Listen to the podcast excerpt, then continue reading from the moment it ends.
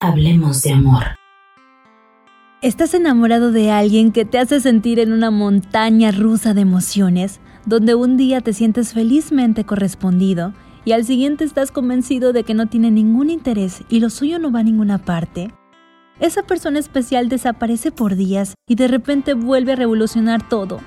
Hola, soy Ana Valeria y hoy vamos a descubrir si tu persona especial no está disponible emocionalmente para una nueva relación. Entre miles de millones de personas, es coincidencia encontrar a alguien en tu camino con quien sientas una gran afinidad, además de atracción y confianza mutua. Sin embargo, coincidir en tiempo, espacio y sentimientos no es suficiente. También es necesaria una dosis de suerte, de forma que cuando el destino encuentre a ambos, estén pasando por un momento de sus vidas donde estén disponibles emocionalmente, sin compromisos ni complejos, y listos para iniciar una nueva relación. De entrada, si esa persona está en una relación no hace falta sexto sentido para intuir que no estará emocionalmente disponible. Lo de menos es si su relación con su otra pareja es decadente o marcha de maravilla.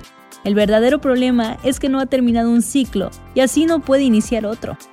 Otro punto importante a tomar en cuenta son los extraños cambios de actitud que puede llegar a manifestar una persona. Si tiene cada vez más una actitud que te hace sentir en una montaña rusa de emociones, donde un día pareces el amor de su vida y al siguiente eres una amistad más, está claro que se trata de alguien emocionalmente indispuesto.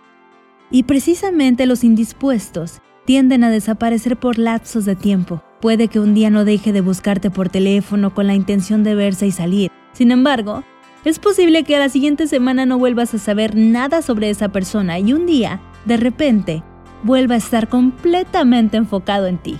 Estas personas parecen buscar la perfección en su pareja permanentemente.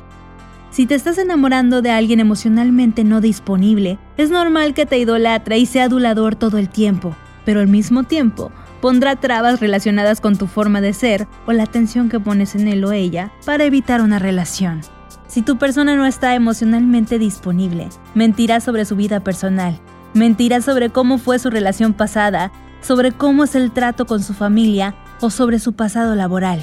Muchas de estas preguntas son comunes cuando inician una relación de pareja para conocer más sobre la persona en cuestión, pero cuando se trata de alguien indispuesto, los detalles se omiten y generalmente mienten sobre su pasado o su entorno familiar.